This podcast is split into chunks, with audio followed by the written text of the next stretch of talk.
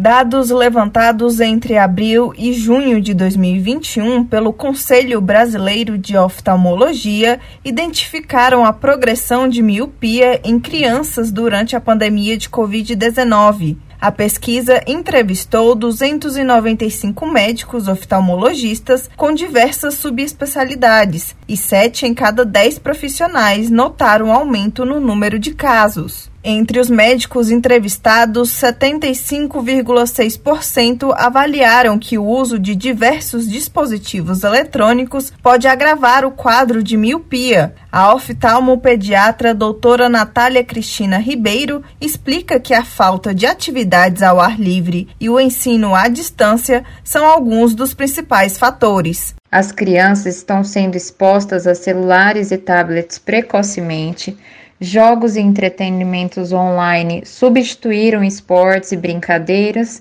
e com a pandemia ainda se somam as aulas escolares online de longa duração. O Conselho considera preocupante a situação apresentada pela pesquisa, pois revela que as mudanças de hábitos geradas pela pandemia estão afetando a saúde ocular dos jovens, com possibilidade de complicações no futuro. O diagnóstico de miopia, por exemplo, pode avançar na forma de outras doenças, como deslocamento de retina, catarata e glaucoma, que leva à cegueira. Para o oftalmologista Dr. Tiago Ribeiro, seguir as recomendações ações de prevenção e usar os aparelhos eletrônicos com moderação é o caminho mais eficaz para evitar problemas na visão. Lembre de fazer uma pausa no meio do trabalho, você não precisa ficar 15 minutos parado, uma pausa de 3 minutos, 5 minutos para tomar um copo d'água, olhe para longe.